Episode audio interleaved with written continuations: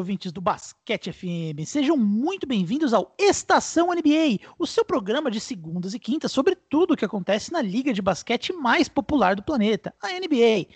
Primeiro episódio da semana e o tema não poderia ser outro. Hoje é Play-In.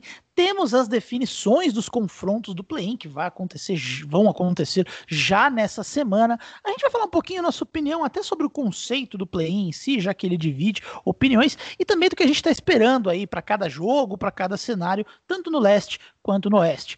Eu sou o Renan Ronch, estará comigo nessa análise duas pessoas que, tal como eu, não torcem para times que estarão na pós-temporada. Estamos aqui o grupo humilde do Basquete FM, então podem esperar muita imparcialidade e seriedade nesse podcast, começando com Agatha Máximo, que ontem estava polêmica nas redes sociais dela, tecendo duras críticas ao Los Angeles Clippers. Tudo bem com você? Você está menos revoltada com a franquia de Los Angeles?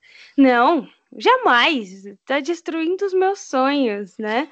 Mas ontem, ontem eu estava realmente só palavras duras, como diria o pessoal do Café Belgrado, mas é, apesar de eu não ter um time nos playoffs, eu tenho um representante do meu sonho ali, né? O Oklahoma está vivo nos playoffs de uma forma ou de outra, Renan. Russell Westbrook carrega aí a Oklahoma no coração dele, com certeza.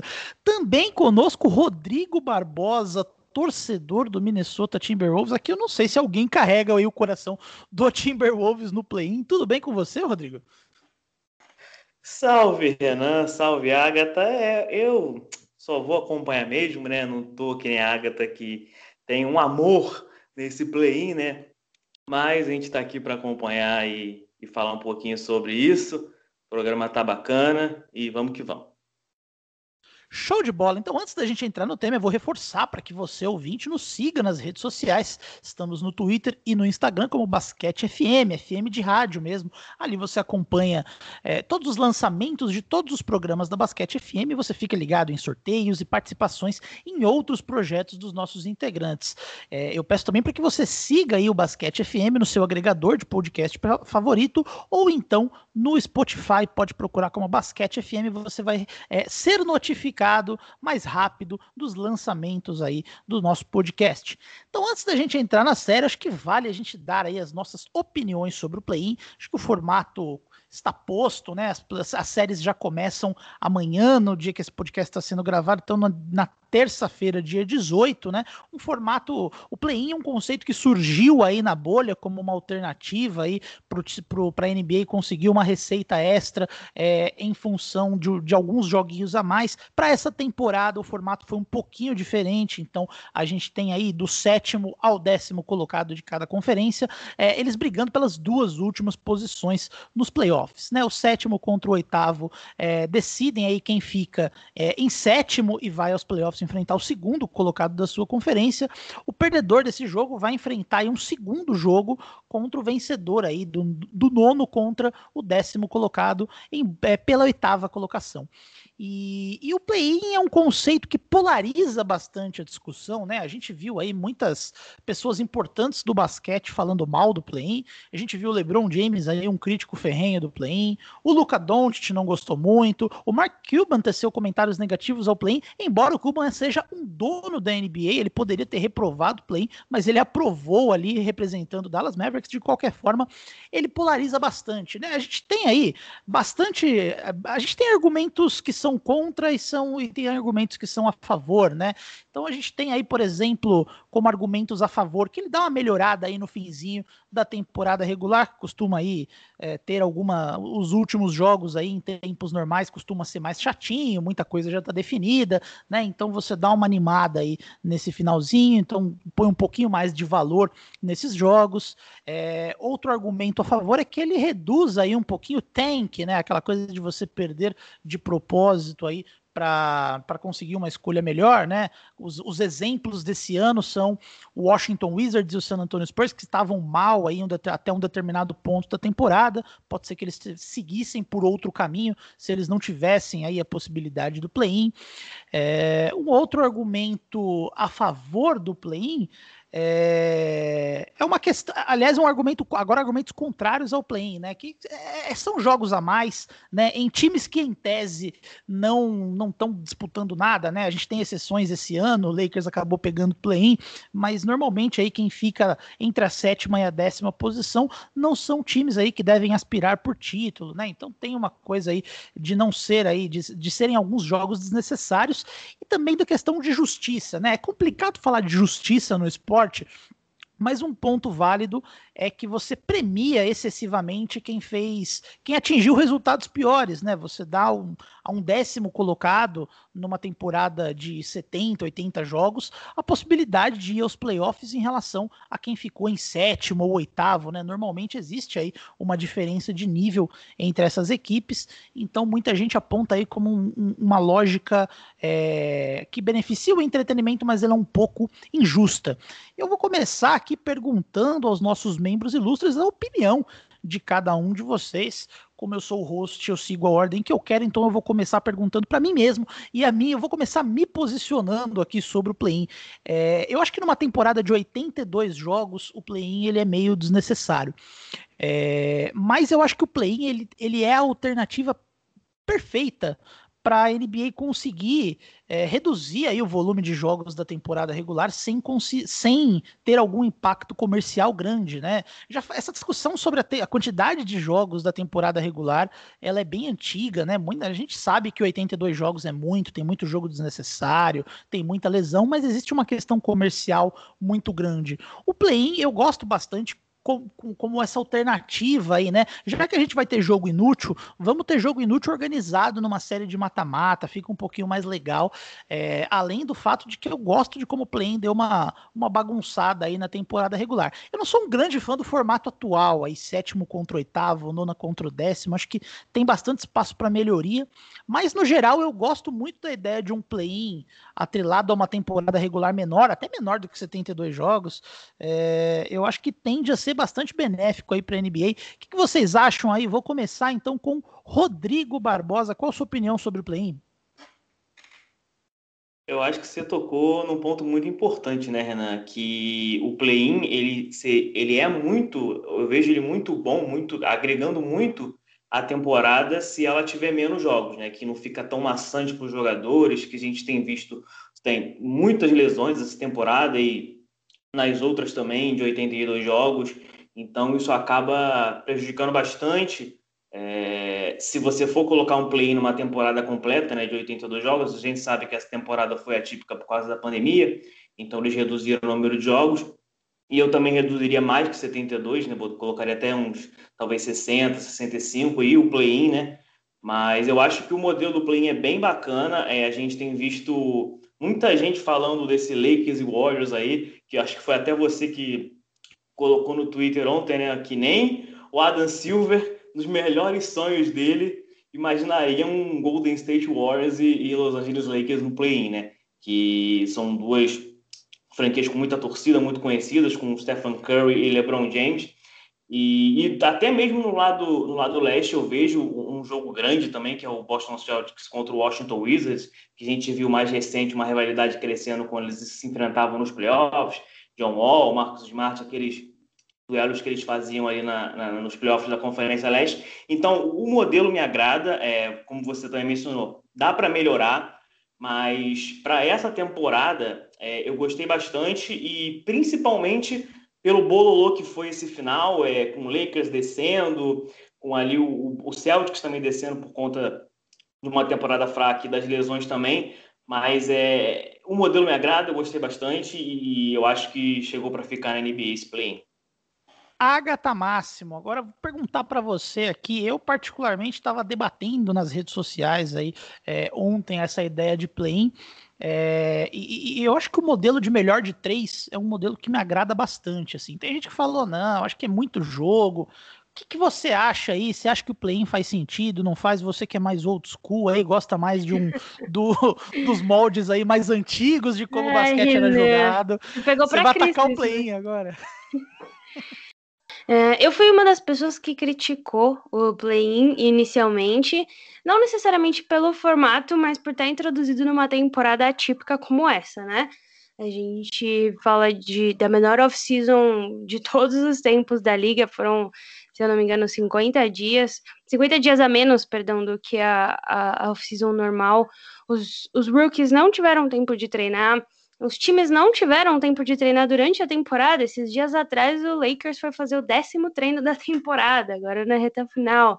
É, em fevereiro, o Heat teve uma sequência de cinco jogos em sete dias. Então, as coisas estão muito apertadas, o que gerou lesões e gera fadiga para os jogadores, né? E ninguém quer chegar no, nos playoffs e assistir é, finais com times desfalcados assistir, por exemplo, o Lakers sem o LeBron e sem o Anthony Davis, né? Esse não é o propósito. E, então, assim, a, a existência do play-in para mim não é o problema. O ponto é como ela foi colocada dentro dessa temporada que é problemática. Mas em uma outra situação, com menos jogos e jogos mais espaçados, eu acho que isso principalmente.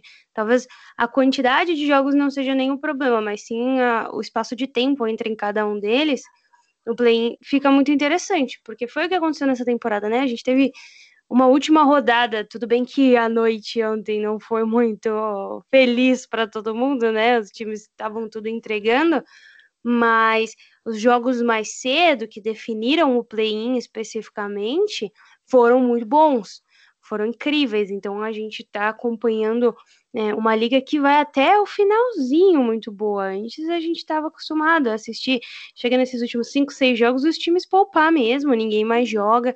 Então torna a liga mais atrativa do ponto de vista. É, de todos os jogos mesmo, né? De que a temporada regular seja interessante. Mas eu não sei se esse formato de melhor de três seria ideal, até porque já é um time que, em tese, é mais fraco, né? Que vai competir contra o primeiro ou o segundo colocado, e ele ainda vai chegar tendo jogado até três jogos a mais do que esse time que é melhor. Então, é, desbalanceia ainda mais essa competição eu gostei bastante, para ser sincera, desse formato desse ano do play-in, é, do, dos times que ficaram na frente terem essa chance de passar direto, os times atrás terem que jogar dois jogos e rolar uma repescagem. Eu gostei bastante, acho que esse é o melhor formato no momento. Pois é, você citou um ponto importante aí dessas da, outro aspecto que, que pode ser crucial aí para a permanência do play, que é a questão de desgastar excessivamente alguns jogadores, né? Citando como melhor exemplo possível o Lakers, né? O Lakers não é um time de play-in, a gente brinca porque a torcida do Lakers tem bastante gente aí que pega ar muito fácil, mas a, a, o Lakers não é um time de play-in, o, time, o Lakers teve basicamente 70 dias entre as finais da NBA e o começo da, das finais da NBA na bolha e, os, e o começo dessa temporada temporada, então é a menor off-season da história para esses para esse para esse grupo, né? É, e aí teve essa questão de uma série de lesões aí no decorrer da temporada. Agora vai jogar na quarta-feira num cenário que perca, que não é um cenário impossível, né? Já vai ter um outro jogo na quinta para depois poder aí começar uma série de playoffs nesse cenário contra o primeiro colocado do Oeste, que é o Utah Jazz, já um confronto dificílimo logo de cara. Então, de fato, é uma questão que é legal você ter um LeBron e Curry aí para vender o seu play-in, mas não é legal você desgastar o LeBron James tanto até ele chegar num momento aí longe na, na pós-temporada. Então, sem dúvida, esse é um fator que vale ficar de olho. E eu acho que a NBA está experimentando, então é bom a gente ficar de olho como que vai acontecer esse play-in. É, ele pode ser decisivo aí pela permanência ou não dele para os próximos anos. Agora vamos entrar nas séries aqui, vamos começar na Conferência Leste, né? É, a gente tem aí na, na disputa aí da primeira vaga, ainda no sétimo e do oitavo colocado, a gente vai ter um jogo entre Boston Celtics e Washington Wizards, né? Duas equipes que chegam para esse play-in é, em, em momentos, em situações muito diferentes, né? O Washington Wizards teve um começo muito ruim de temporada, algumas contratações não estavam performando bem, o Westbrook estava lesionado, é, teve algumas lesões, aí todo mundo achou que o time não deu certo, que era uma decepção, e quando eles estavam aí com uma campanha de 17-32, veio a virada, né? O Westbrook explodiu, começou a ter aí uma temporada insana que quebrou recordes aí de triplo-duplos, mas que foi muito é, importante para a sequência de vitórias do Wizards. O Wizards trocou aí pelo Daniel Gafford, né? Trocou seria uma palavra é, melhor para assaltou o Chicago Bulls, né? Porque o Daniel Gafford se tornou um pivô essencial nesse sistema do Washington Wizards, fez uma tá fazendo uma temporada defensiva muito sólida.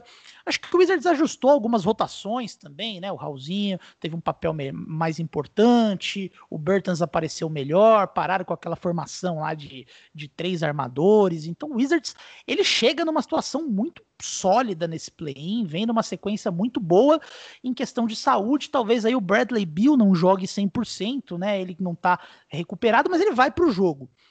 Enquanto o Boston Celtics foi o contrário, né? O Celtics ele não fez aí uma off-season muito sólida, enquanto vários adversários di diretos dele aí se reforçaram, né? O Nets, o Sixers. Então, o Celtics teve uma off-season aí muito parada pro, pro, pro que o time precisava.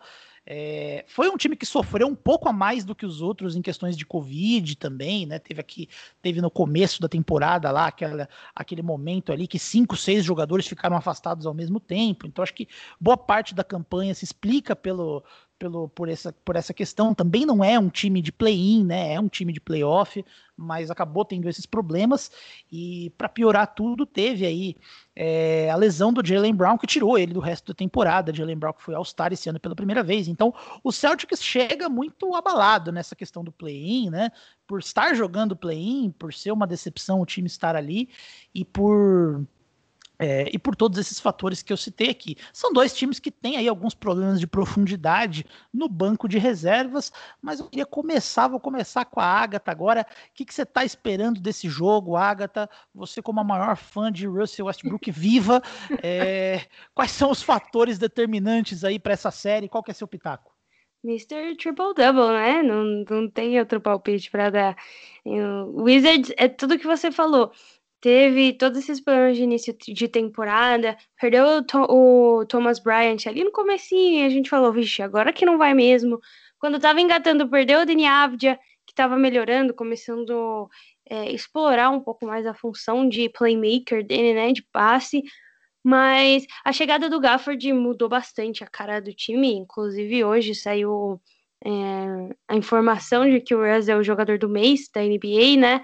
Médias de videogame realmente, né? 17 assistências, 13, 14 rebotes e 20 pontos por aí. Então é um, um jogador que, que muda muito a característica do time e faz outros jogadores que não são tão bons parecerem bons, né? Robin Lopes está jogando bem, Alex Lane estava fazendo jogos, é, eu não diria bons, mas decentes. E Rui Hashimura parece que finalmente está se encontrando. É, era um cara que eu apostava muito lá na época do draft e, e no começo da temporada eu, eu pensei assim, não vai chegar em lugar nenhum.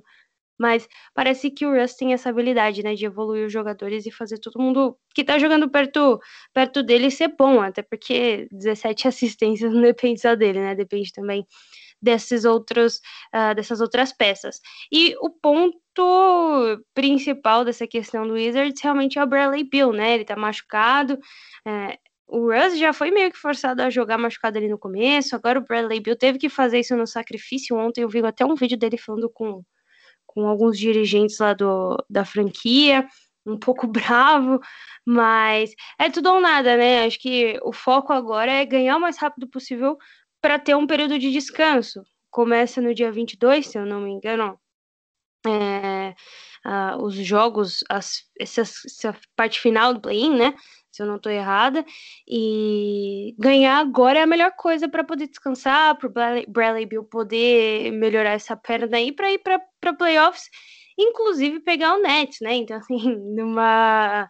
numa final, final não, num playoff dos sonhos aí nessa primeira fase, a gente teria Russell Westbrook e Kevin Durant se enfrentando. Então, acho que é o que todo mundo quer, além além de ver esse time passar. E do lado do Celtics não tem muito o que fazer, né? Acho que eles vão pro sacrifício, vão pro tudo ou nada, obviamente. É um time que tem condição de ganhar do Wizards, mas não demonstrou essa condição durante a temporada. Em tese, é um time mais forte, né? Mesmo sem o Jalen Brown, ainda tem peças muito importantes. É, tem, obviamente, o Jason Tatum, Kimball Walker, que quando tá bem, tá muito bem, mas também quando tá mal não faz nada. Tem uh, o Tristan Thompson, que no garrafão pode ser uma diferença importante para o time, e outras peças é, bacanas, mas eu vou de Washington Wizards porque não tem como, é, seria contra a minha natureza aí, contra o Westbrook. Pois é, uma lesão que eu esqueci de citar aqui. Eu falei do Jalen Brown, mas quem também tá baleado pelo lado do Celtics é o Robert Williams, o Time Lord, né? Ele tá listado como probable, ele deve jogar amanhã é, apesar dele não estar 100%. Eu acho que essa é uma diferença maior do que aparenta, porque o Celtics tem muito problema de profundidade é, vindo do banco de reservas, na minha opinião. Tem torcedores do Celtics que discordam, mas eu acho que o Celtics não, não tem um banco muito profundo. É verdade que a rotação ela se aperta em tempos de playoff, mas eu particularmente acho que o ataque do Celtics funciona muito melhor quando o Robert Williams está jogando de pivô do que o Tristan Thompson. Eu acho que a falta de, de, de velocidade lateral do Tristan Thompson nesse ponto da carreira. É, atrapalha um pouco o time, apesar dele ser uma presença importante em alguns momentos, uma presença veterana, campeão da NBA, mas eu, eu particularmente prefiro o time jogando com, com o Robert Williams. E Rodrigo, é, a grande maioria espera que o, que o, que o Wizards vença, né? Afinal, o momento é completamente diferente. Mas eu particularmente aí tenho navegado aí no, no, nas profundezas da Deep Web, eu tenho achado que as pessoas têm subestimado um pouquinho o Celtics em excesso, né? Porque é verdade que o time decepcionou um pouco ali em relação aos contenders, mas nesse nível de play-in, o Celtics é um fortíssimo candidato, né? O que, que você está imaginando aí? Então, Renan, é... eu já vou adiantar meu voto aqui. Eu acho que o Washington Wizards vai passar é, eu tenho desses confrontos do play-in, é, é, se você olhar assim pelos elencos, eu acho que talvez esse talvez seja o mais equilibrado, mas eu não vejo dessa forma porque, como você mencionou, é, são momentos distintos. O Wizards está crescendo e o Celtics está caindo. É, essa lesão do Jalen Brown é, impacta muito o, sistema, tanto ofensivo quanto defensivo do, do Celtics. Então, acho que vai pesar bastante essa, essa falta aí do Jalen Brown, é, porque o Celtics agora vai ser basicamente Jason Tatum contra o Washington Wizards, né? Porque o Kemba Walker não, vi, não tá numa temporada legal, é muito questionado, inclusive. É, eu gosto bastante, como você disse, do Robert Williams, é, mas ele talvez não jogue 100%. O, o Wizards parece que encaixou né, nesse formato, principalmente na, na volta do, do, do que era um cara muito importante ano passado no, no Wizards, ele entrou, entrou na temporada, começou muito mal a temporada, naquilo que era muito bom, que era na, na bola do perímetro, ele estava muito mal, voltou, é, contribuiu bastante, foi um dos, um dos caras que ajudou bastante essa subida do, do, do Wizards. É, o Hashimura também voltou de lesão, é um cara muito bom, gosto muito do, do Hashimura, é outro cara que contribui bastante ali para o time do Wizards. Tem o Raulzinho, né? A gente não pode esquecer. Raulzinho tá no Wizards, é, tá, tá tendo um trabalho até importante na rotação do time, né? É, tem tido médias muito boas e, e, principalmente do perímetro. Então eu acho que o Wizards ele vai acabar passando, mas se tivesse o Jalen Brown, acho que seria um duelo mais equilibrado. Eu, eu gosto do, bastante do Boston Celtics, sou muito fã da dupla Tatum e Brown, mas eu acho que sem o Brown acaba pesando bastante não, não por conta da lesão em si, é porque os, os outros jogadores ali para ajudar o, o, Jason Tatum não estão bem e, e o Smart a gente sabe que é mais aquele cara defensivo com bola de perímetro, não é aquele cara que vai meter 20, 30 pontos por jogo. Então eu acho que o Wizards tem boas chances de passar aí, tá? É, e eu acho que o principal fator disso é o Russell Westbrook, que acordou na temporada absurdamente, tipo, pegou esse time e falou: vou botar esse time nos playoffs. E não tem jeito, quando o homem está inspirado, é difícil de parar. Muito bom. Eu vou, vou, colocar mais algumas informações aqui, né? Eu acho que o, um ponto importante a se destacar, eu acho que o Celtics tem boas ferramentas para jogar contra o Wizards, é, que vive um momento melhor, indiscutivelmente isso, mas é, o Wizards tem dois dos piores defensores de isolations da temporada regular da NBA, de acordo com as estatísticas avançadas defensivas desse tipo de ataque, que são o Bertans e o Rui Hashimura. Você citou aí as contribuições ofensivas dele, de fato são muito sólidas, mas quando chega playoff as defesas se apertam e a gente tem aí o Tatum que é um grande jogador em isolation, apesar de eu achar que o Celtics roda mais isolations para ele do que do que deveria, ele é um dos bons jogadores pontuando desse jeito. Então eu tô imaginando pressionando aí o, o Celtics, explorando bastante esses coadjuvantes aí do Washington Wizards, além do Marcus Smart, né? presença importante aí para marcar o Westbrook, né? O Smart que é, defensivamente eu acho que ele caiu um pouquinho esse ano, não foi aquilo que ele costumava ser, porém ele é um jogador que costuma ser muito decisivo defensivamente, então vai ser uma alternativa bem complicada pro, pro Wizards, que por sua vez aí tem como contraponto, né, ser o time que mais ataca em transição na NBA, vai tentar acelerar o jogo aí, tentar cansar os Celtics, que algumas das suas principais peças aí na pontuação são, são alvos defensivos muito frágeis, né? O Fournier, ele é aquele típico jogador que ele tá numa fase boa, mas ele é aquele típico jogador que em termos de playoffs aí defensivamente deixa muito a desejar. Eu tô com vocês, eu aposto que o Wizards ganha por esse momento aí é, que, ele, que eles vivem. Acho que o, o mental pesa bastante, mas eu acho que o Celtics provavelmente deve se classificar com a oitava a oitava vaga entre no segundo jogo, porque o, o, o, perdedor desse jogo enfrenta o vencedor dessa série que a gente vai falar agora, que é Charlotte Hornets e Indiana Pacers, né? O Charlotte Hornets, eu acho que a gente fala menos sobre ele do que deveria. O Hornets é um time que teve aí, surpreendeu todo mundo também, ninguém dava nada pelo Hornets no começo da temporada, passou a maior parte da temporada em zona de playoff, né? Não era nem de play-in, era de playoff, e me arrisco a dizer que lá ficaria se não fossem aí as lesões do Gordon Hayward e do Lamelo Ball, né? Que tiveram lesões aí, perderam bastante jogos, é, jogos importantes. E, e, acabou tirando aí, atrapalhando um pouco esse momento do Hornets. Eu acho que ele acabaria conseguindo se manter ali na sexta posição se não fossem essas lesões. Enquanto o Pacers, acho que foi meio que decepcionante, né? O Pacers trocou de técnico aí, teve ali aquele monte de confusão, a gente estourou aí algumas histórias que o time é cheio de problema interno de vestiário, jogadores não gostam aí do técnico, do assistente técnico, e são dois times que estão sofrendo bastante com lesões, né? Então o, o, o Charlotte Hornets já confirmou que o Gordon Hayward não volta para esse jogo, ele não vai jogar, era é acho que o melhor jogador do, do, do Hornets, então é uma perda muito grande, é, mas ele não vai jogar, nem ele, nem o Cody Martin. Do lado do, do Pacers, né, a gente tem o TJ Warren que está confirmado fora desse jogo, né, fez uma cirurgia e não vai jogar, um dos principais pontuadores aí é, do, Indiana, do, do Indiana Pacers. Isso a gente tem o Malcolm Brogdon listado como pro questionable então ele, ele provavelmente aí deve jogar, embora não esteja 100%, e o Miles Turner também deve ficar de fora, né? Um dos principais defensores aí, principais protetores do ar dessa temporada também vai ficar fora. Aqui já é um confronto, acho um pouco mais equilibrado, duas equipes baleadas aí.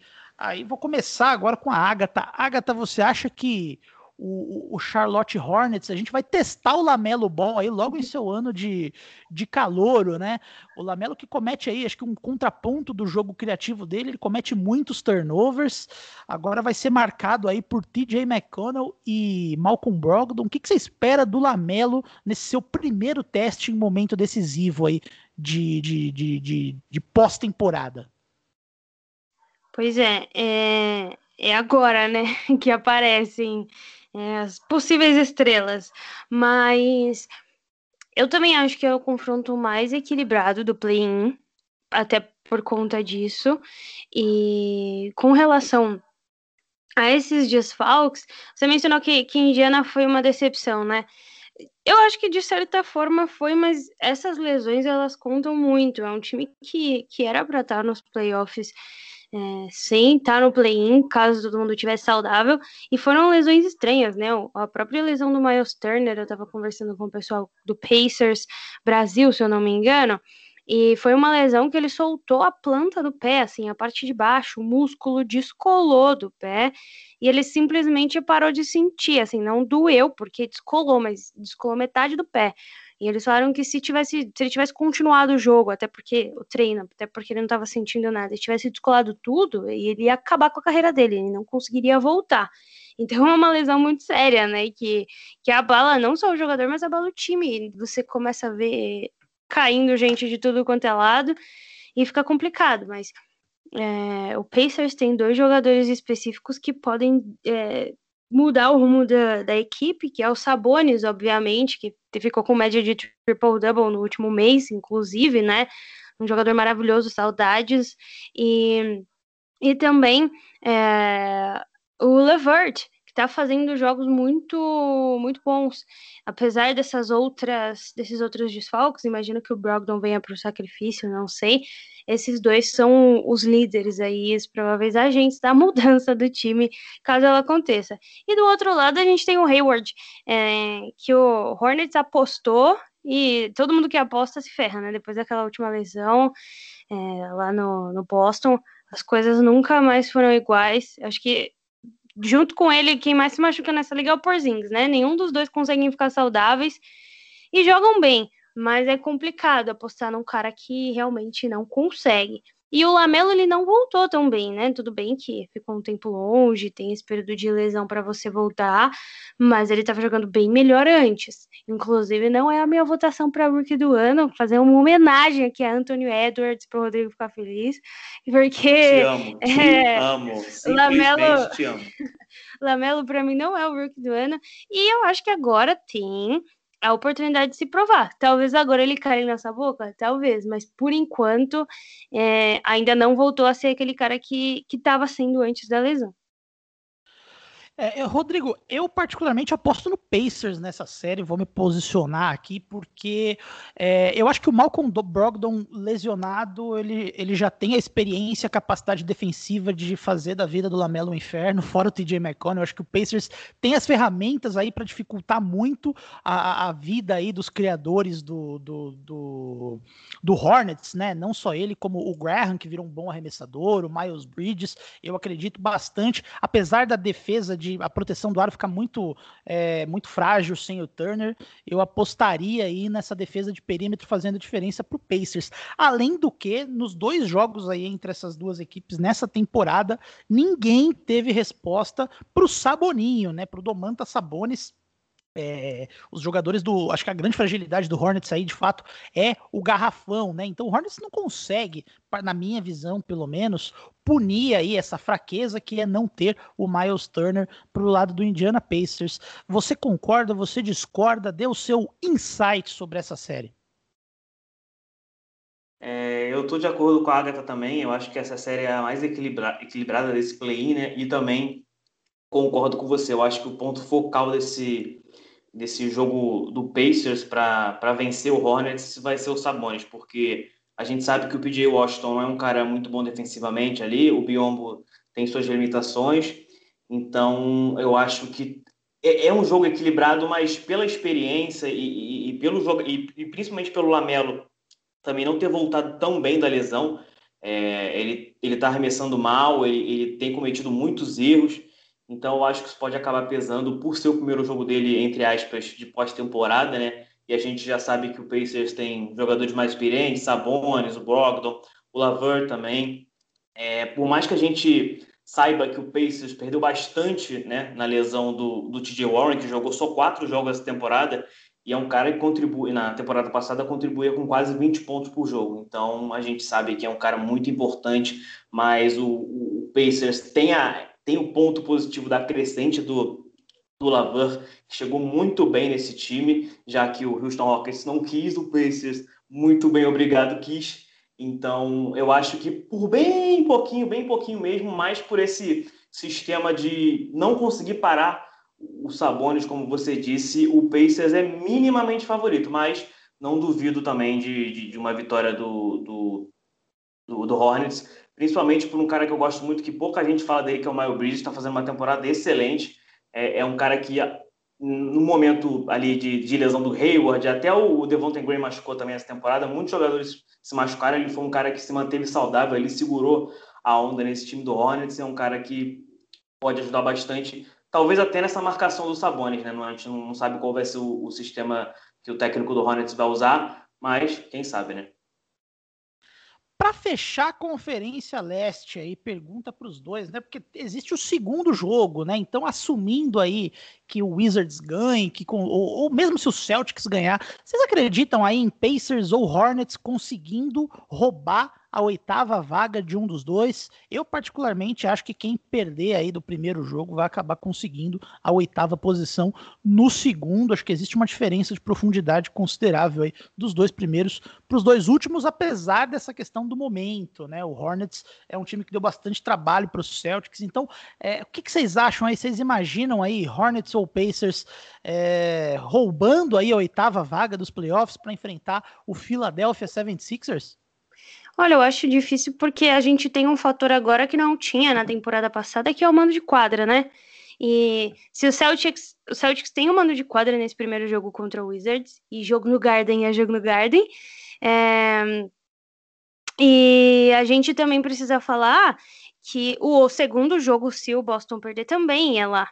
Então, tem esses dois fatores aí, já devem estar com um pouco de torcida. Eu acho que esse é um ponto que desestabiliza, desestabiliza o outro time e ajuda também, né? O Celtics que já está desfalcado, ter a torcida por perto faz uma diferença. Eu tô de acordo com a Agatha. É, apesar de eu ser um pouco crítico com esse Boston Celtics, eu não gostei nem um pouco da temporada que o time fez. É, eu acho que tanto o Pacers quanto o Hornets não, não devem fazer frente a esse time do Celtics, é, porque o, a gente sabe que, além da experiência, o time tem mais profundidade que esses dois, né? Por mais que a profundidade do Celtics não seja tão melhor que a desses dois, mas eu acho que deve passar o Boston Celtics pegando Pacers ou Hornets. Muito bom, essa, essas foram as nossas análises da Conferência Leste. Vamos agora para a Conferência Oeste. Começar esse primeiro jogo, esse jogo maravilhoso comercialmente. Adam Silver deve estar dando risadas gostosas na casa dele desde ontem, porque teremos LeBron James e Stephen Curry se enfrentando na primeira partida do play-in da Conferência Oeste, né? O Lakers, a gente já falou um pouquinho aqui, mas o Lakers vale destacar de novo, né? Teve lesões cruciais aí do LeBron, do Anthony Davis, também teve lesões aí de outros jogadores, Dennis Schroeder também machucou. Então não era um time para estar no play-in, estava nas cabeças da Conferência Oeste quando esse monte de lesão começou a acontecer. O time até fez uma campanha sólida a princípio, mas acabou perdendo alguns jogos importantes. Teve essa essa grande é, a, a, grande graça desse último dia de temporada regular era saber se o time conseguiria escapar do play-in ou não. É, o Nuggets jogou com aquela intensidade gostosa em cima do contra o, o Blazers e aí o, o, o, Lakers acabou aí indo parar no play-in. Enquanto eles têm aí um adversário que é o Golden State Warriors, que particularmente eu acho que fez o melhor possível considerando o baque que foi a lesão do Clay Thompson na noite do draft, né? Não dá para fazer para esperar algo muito diferente do que o Warriors fez esse ano, né? O Stephen Curry foi o cestinha da temporada, quebrou recorde atrás de recorde de bola de três pontos. O Draymond Green segue sendo um dos melhores defensores da NBA e um grande facilitador. O Andrew Wiggins teve a evolução defensiva que se esperava dele. Existiram algumas boas atuações no banco de reservas. O Jordan Poole tá vindo muito bem, apesar do Wiseman ter decepcionado um pouquinho, apesar que a gente sabia que ele era cru e que ele demoraria para engrenar na NBA. De qualquer forma, aí eu acho que o Warriors fez uma, uma, uma temporada sólida. É, teve aí esse, nesse último dia de temporada regular um, um, jogo decisivo contra o Grizzlies, né? Quem ganhasse ficava em oitavo lugar. O, o Warriors acabou levando a melhor. Então temos aí Curry contra LeBron. Agatha Máxima, o seu insight sobre essa série? Sobre essa série, não, sobre esse jogo. Coisas que fazem a gente ter esperança na humanidade, né? Que delícia esse jogo, que nem nos meus melhores sonhos eu imaginaria isso daí. Assim, sendo realista, é, Lakers vem com força total, LeBron vai jogar, nem que seja pulando numa perna só, AD mesma coisa. Então eu imagino um Lakers diferente daquilo que a gente viu na temporada regular. Já falei, é, última vez que a gente viu um time um time sem mando de quadra ganhar deve ter sido o, o Houston, lá na época do Akin, se eu não me engano, que ganhou no sexto lugar. Sétimo lugar ninguém nunca ganhou. Mas eu não descarto a possibilidade do Lakers levar esse título, porque, de novo, tem o LeBron. E depois do que o LeBron fez com aquele Cavs lá, que só tinha ele, eu não duvido mais de nada. Então, assim, eu acho que uh, o Lakers chega como favorito nessa, nesse confronto. Joga em casa, né? E e tem um adversário que, obviamente, tem o Curry, mas ainda assim é um time que está sem profundidade. O Warriors vem melhorando, o Wiggins está jogando um pouco melhor, Draymond Green é sempre o Draymond Green, defensivamente falando, né? É, tem algumas peças interessantes, mas o Lakers chega muito melhor. Né? De, de qualquer maneira, eu acho que vai ser o melhor jogo do play-in. Acho não, tenho certeza, vai ser o melhor jogo do play-in.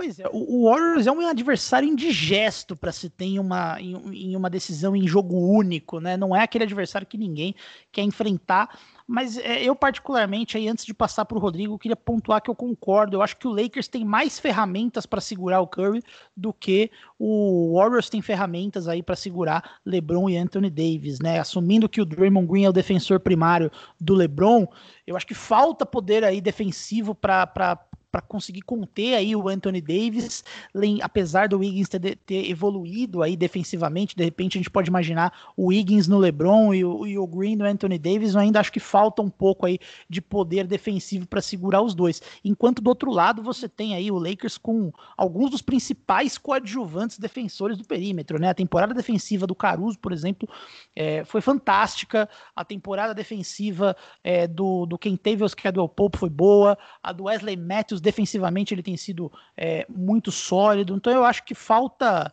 É, é, é mais provável aí faltar recurso defensivo para o Warriors, que também é uma defesa muito boa, diga-se de passagem, diga-se de passagem, do que para o Lakers. O que, que você acha aí, Rodrigo? Eu tô contigo nessa, Renan, porque a gente, você falou do provavelmente do Green no, no LeBron. Eu acredito até que o que o Steve Kerr vai botar o Green no Davis e, e talvez o Wiggins ali no LeBron e por experiência própria, é, o Wiggins marcando o LeBron não dá certo, por mais que ele tenha evoluído defensivamente esse ano. O Wiggins sempre teve muita dificuldade de marcar o LeBron James, o que não é nenhum absurdo, a gente está falando simplesmente do LeBron James. E então eu acho que também os coadjuvantes do Lakers, tanto ofensivamente quanto defensivamente, contribuem mais. É, como você mencionou, o Caruso faz uma temporada excelente, excelente mesmo, tanto ofensivamente quanto principalmente né, defensivamente. Então acho que o, o, time do Lakers, além de ser melhor, ter melhor, melhores coadjuvantes, é, tem mais armas, logo tem mais armas para parar, principalmente o Stephen Curry, que também faz uma temporada digna de, de MVP, né? Então acho que por, por, pelo LeBron, eu acho que o principal ponto aqui, eu acho que é como chegam o LeBron e o Davis, né? Eu acho que o Davis ele está um pouquinho é, mais próximo ali de 100% do que o LeBron, mas para esse jogo, por ser um jogo único, eu acredito no Lakers. Mas é jogo único, né, cara? A gente não. Eu acho que esse jogo, por se tratar de Stephen Curry, a gente não pode duvidar dele. Mas eu acredito no Lakers favorito, principalmente pela parte defensiva, né? A gente não tem tantos bons defensores assim no Warriors, é, tirando o Green, ali, o Wiggins e, e tudo mais mas eu acho que o Lakers passa não com tranquilidade, vai ser um jogo duro. Eu acho que, por mais que o Lakers tenha armas boas para parar o Warriors, eu acho que não vai ser um jogo fácil, não. É, são, o Lakers pode fazer formações muito complicadas para o Warriors, né? O Warriors falta um pouco de tamanho ali para proteger o aro. Então, uma formação com Anthony Davis e Montrezl Harrell, por exemplo, é uma formação muito difícil do, do, do Warriors conseguir é, trazer aí uma resposta à altura. Acho que falta um pouquinho de profundidade aí para o Warriors, mas vale sempre destacar, é jogo único e a defesa do Warriors é boa e tanto Curry quanto Draymond Green gostam aí de jogo grande. Eu sei que são clichê dos esportes, mas são jogadores que costumam se destacar em momentos decisivos. Então, importante destacar que qualquer coisa pode acontecer, vai ser tal, provavelmente o melhor jogo dessa posta desse play-in. Concordo aí com a opinião de Agatha Máximo. Enquanto no nono e no décimo ali na posição, a gente tem aí a batalha dos mercados pequenos, né? A gente tem Memphis Grizzlies e San Antonio Spurs, né? Dois times que foram bastante inconsistentes esse ano. O Spurs que tá ali mais por sorte do que por juízo, né? Porque desde a da lesão do Derek White, ele perdeu aí 10 dos últimos 12 jogos É, mas acabou aí que o Pelicans não teve poder de fogo para conseguir é, com, roubar a décima posição. Então o, o, Spurs vem aí, o Spurs que tem um elenco jovem muito bom, além de uma estrela da NBA, que é o DeMar DeRozan, um dos jogadores mais eficientes da liga, que ele é uma ameaça tanto criando para ele mesmo quanto criando para os outros, se tornou um playmaker sólido esse ano. Tem outras boas opções aí, o Keldon Jones fazendo boa temporada, tem uma série de outros bons jogadores aí. O Spurs é, é um time que chuta pouco, é um dos piores chutadores de três da liga, né? Um basquete mais é, old school, mas também é um time muito inconsistente, né? Nos jogos que o time tem bom aproveitamento de três pontos, o Spurs bateu de frente com grandes franquias, grandes contenders aí dessa temporada. Enquanto em outras, em outros o Spurs deixou bastante a desejar. Enquanto o Grizzlies, né, ele tem, ele é o segundo time mais jovem da NBA é um elenco jovem muito interessante que fez um trabalho de adaptação muito bom em alguns jogadores, né? Destacaria nominalmente aqui o Jonas Valanciunas, que renasceu das cinzas esse ano. É impressionante como ele se tornou um jogador importante em Memphis. Não que ele não fosse antes, mas ele foi exposto defensivamente algumas vezes ali naquela época de Toronto. Agora, em Memphis, ele é um jogador muito sólido nos dois lados da quadra, um dos melhores reboteiros da NBA. É, muito bom pontuando ali embaixo da cesta, tem uma dinâmica dinâmica boa também para espaçar e criar espaço para o Jamoran infiltrar. E também no Dylan Brooks, né, que se tornou aí, era um jogador que achava que era o Kobe Bryant no auge, chutava bola atrás de bola, umas bolas nada a ver, assim, um jogador até meio irritante, mas que o, o Grizzlies tem trabalhado nele é, e tem transformado ele aí em um jogador bastante interessante aí defensivamente, um jogador muito sólido, inclusive ontem o Warriors só conseguiu aí é, se destacar no placar depois que o Dylan Brooks é, acabou caindo aí na malícia do Draymond Green, foi, tomou a sexta falta e foi ejetado aí do jogo. É, também tem algumas peças jovens muito interessantes, né? O Jamoran, que já é aí um, um dos principais jogadores da NBA, o Jaren Jackson Jr., que não está exatamente indo pelo caminho que a gente esperava dele quando ele era um prospecto, mas que também é um jogador importante. O Desmond Bain, que é um calor bastante subestimado, aí está fazendo uma temporada muito boa. É, e também eu estou esquecendo de alguém, ah, o Kyle Anderson, que também se tornou aí um defensor muito importante. Memphis Grizzlies que no final do dia, eu acho que é um time que tem mais profundidade que o Spurs. Porém, San Antonio Spurs tem no seu banco de reservas o Greg Popovich, né, um dos grandes técnicos da história da NBA. Alguns colocam como o melhor de todos. Então, Agatha, você acha que a, a diferença de profundidade vai pesar pro, pro Grizzlies. São dois times bem novos, né? Tem bastante coisa que pode acontecer. Eu acho que apesar do momento ruim do Spurs, eu acho que é um jogo bem improvável também. Eu, eu não botaria tanta fé que o Spurs vai perder com facilidade, não, viu? O que, que você acha? É, a gente volta de novo para a questão do mano de quadra, né? O Grizzlies joga em, em casa. O Jamoran, depois que ele postou, acho que foi no Twitter, né? Que ele falou que ele era top 4 point guards da liga. Nunca mais foi o mesmo, né? é excelente, eu gosto muito do Já, mas ele precisa entender a posição que ele se encontra no momento, né? E não é no top 4, ainda mais com, uma, com a temporada de armadores que a gente teve esse ano. Então, assim, eu acho que ele colocando na cabeça o papel dele, entendendo o, o que ele precisa fazer no time, é muito difícil do Grizzlies perder. Eles fizeram até um bom jogo contra Warriors, mas quando o Curry tá daquele jeito, e é basicamente o que aconteceu em todos os jogos, é muito difícil de ganhar. Né? O Spurs tem limitações claras e eu acho difícil que não passe. Tá? Que o, que o Grizzlies não passe é, desse primeiro momento. Mas depois vai cair com ou Warriors ou Lakers, e aí é só a espera de um milagre mesmo, não tem muito o que fazer. É, particularmente, eu também não, não acho que o vencedor dessa série deve ter alguma chance contra o perdedor da outra, né? Assumindo que o Warriors vença, aí a gente teve, apesar que a gente teve um, um, um confronto entre Warriors e Grizzlies bastante equilibrado aí nesse, nesse último jogo de temporada regular. Apesar disso, ainda acho que faltaria aí um pouco de experiência pro, pro Grizzlies conseguir uma última vaga, ou mesmo pro Spurs, né? Apesar do DeRozan é um, um, um núcleo bem jovem ali, os principais jogadores do time. O que, que você está esperando para essa série, Rodrigo? Então, cara, eu acho que o que pode pesar a favor né, do San Antonio Spurs é, é o Greg Popovich, a gente sabe que ele é um técnico muito bom, apesar de nos últimos anos não ter sido aquele Popovich que a gente viu. É, e também tem o DeRozan, que é o cara de confiança dele, é a estrela do time, é, é um cara experiente, é um cara decisivo. Então, acho que esse, esses dois fatores podem pesar a favor do Spurs. Em relação ao Grizzlies, cara, é, me preocupa muito como o Jerry Jackson Jr. voltou de lesão. Ele tem números muito fracos, é, é, é um cara que eu gosto muito, ele é muito bom nos dois lados da quadra, principalmente defensivamente. Era um cara que ele era uma segunda estrela junto com o, o Jamoran. E depois que ele retornou de lesão, ele voltou muito mal. Então, isso pode ser um ponto que pode atrapalhar, talvez, o Grizzlies nesse jogo contra o Spurs.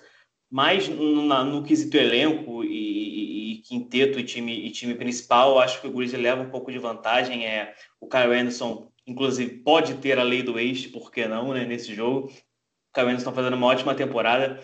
É, eu gosto muito também do, como você mencionou, do perdão, do Desmond Bain, que é um calor muito bem, chegou muito bem, subestimado, né? Um cara muito bom do perímetro, contribuindo bastante vindo do banco de reservas. E o Valenciunas teve uma, teve uma evolução muito grande nessa temporada. Eu acho que talvez seja a maior é, evolução desse time do Memphis, né? Até mais que o Jamoran, que a gente já esperava que ele seria um ótimo armador ali junto com o Zion naquele draft. Então, eu acho que por, por pouco, né, cara? Eu também não, não vejo tanto favoritismo assim no Grizzlies por ser um time muito jovem. E a gente sabe que o Popovich sabe jogar esse tipo de jogo. O DeRozan é um cara decisivo, gosta de jogo grande também. Depois, né? Gosta de jogo grande depois da saída dele do Toronto Raptors, que a gente tinha muitas divergências quanto ao jogo dele lá em Toronto quando se tratava de playoffs. Mas eu acho que é um jogo, jogo bem parelho, bem parelho mesmo, mas com uma leve vantagem assim para o Memphis Grizzlies. Muito bom. Então, ninguém aqui discordou, teve pouco debate aí. A equipe do Basquete FM está unida e, como todo mundo aqui tem uma fama de zicador, vocês podem imaginar que vai acontecer o contrário de tudo que a gente falou aqui. Provavelmente a gente vai ter aí Charlotte Hornets com a sétima posição, vai ter aí San Antonio Spurs com a sétima posição, porque todo mundo aqui dá muito azar para todo mundo que a gente que a gente analisa.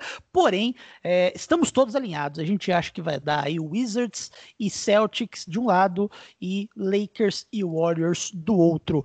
Agatha final Máximo... de NBA, Renan. Final da NBA, Charlotte, Hornets e San Antonio Spurs, basicamente, agora. Só para confirmar, tá, Exatamente, vai ser meio que isso. Considerações finais, Agatha Máximo, Rodrigo Barbosa. Clippers, uma franquia covarde, Renan. Vou reiterar esse podcast. Onde eu tiver a oportunidade de dizer isso, eu vou dizer.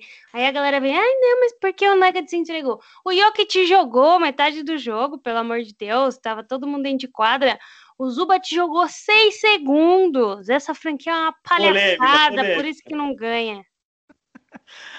Agatha não, Máximo. Eu, eu, vou ter que concordar, eu vou ter que concordar com a Agatha nisso, porque ontem, se a rodada de ontem fosse patrocinada pelo iFood, não seria nenhum absurdo, porque o que teve de entrega, meu amigo, vou te contar uma parada. Olha, pelo amor de Deus, Curiosamente falando, eu vou contar, vou aproveitar que a Agatha teve esse momento de raiva para dizer que foi a segunda vez que o Clippers fez isso em sua história. Uma coisa que eu até contei nas minhas redes sociais ontem, né? Em 2006 existia uma regra é, um pouco esquisita que os campeões de cada divisão pegavam ali as três primeiras posições da conferência, né? Então a gente tinha no terceiro lugar do Oeste um Nuggets bem frágil ali de 44 vitórias, enquanto em quarto lugar a gente tinha um Dallas Mavericks ultra potente do Dirk Nowitzki, né? Né? Então o Clippers aí começou uma série de patifaria nos seus oito últimos jogos de temporada regular, conseguiu o que queria, perdeu até conseguir ficar na sexta posição para enfrentar o Nuggets, onde ele conseguiu a vitória e ele saiu beneficiado com essa prática. Então, Agatha, é, a história nos ensina que fazer isso é, faz bem para o time que pratica, Agatha. Faz bem nada, você vai ver. Clippers não vai chegar a lugar nenhum novamente. Inclusive, eu, eu fiquei xingando e eu lembrei que o episódio da NBA das Miras dessa semana é sobre o Clippers. Então eu tô mais feliz ainda porque quem faz a pauta sou eu. Olha só, o torcedor do Clippers vai ter aí um episódio inteiro com Agatha Máximo destilando a sua indignação com a, tor com, com a franquia. Então, é, é, tá certa a indignação. A gente tem que falar também que o Clippers por si só já não se ajuda entendeu? E ainda tem a torcida contra quando faz esse tipo de coisa, aí que não vai ganhar o título nunca, entendeu? Tem que ser pelo menos carismático, sabe? Ter aquele carinho do povo, Nem isso está conseguindo. Então fica complicado, fica complicadíssimo para a franquia Los Angeles Clippers. É, as ruas estão contra o Los Angeles Clippers aí, o que é o que é irônico, porque era o para ser aí, as ruas já, já estiveram a favor do Clippers aí contra o Lakers, agora parece estar tá um movimento aí não muito favorável ao Clippers. Então, com essa série de ofensas gratuitas da Los Angeles Clippers pela sua entregada no último jogo, a gente se despede dessa desse podcast. Nos vemos então na quinta-feira, onde já vão estar definidos os primeiros jogos do play-in. Você pode aí acompanhar o que, que a gente acertou, o que, que a gente errou. Agatha Máximo, nós vamos nos ver daqui a pouco para falar de WNBA, o podcast que sai no programa seguinte. Temos que chamar o Rodrigo também para falar de Minnesota Lynx. Então, um abraço a todos vocês. Nos vemos no próximo episódio. Até. Até, galera.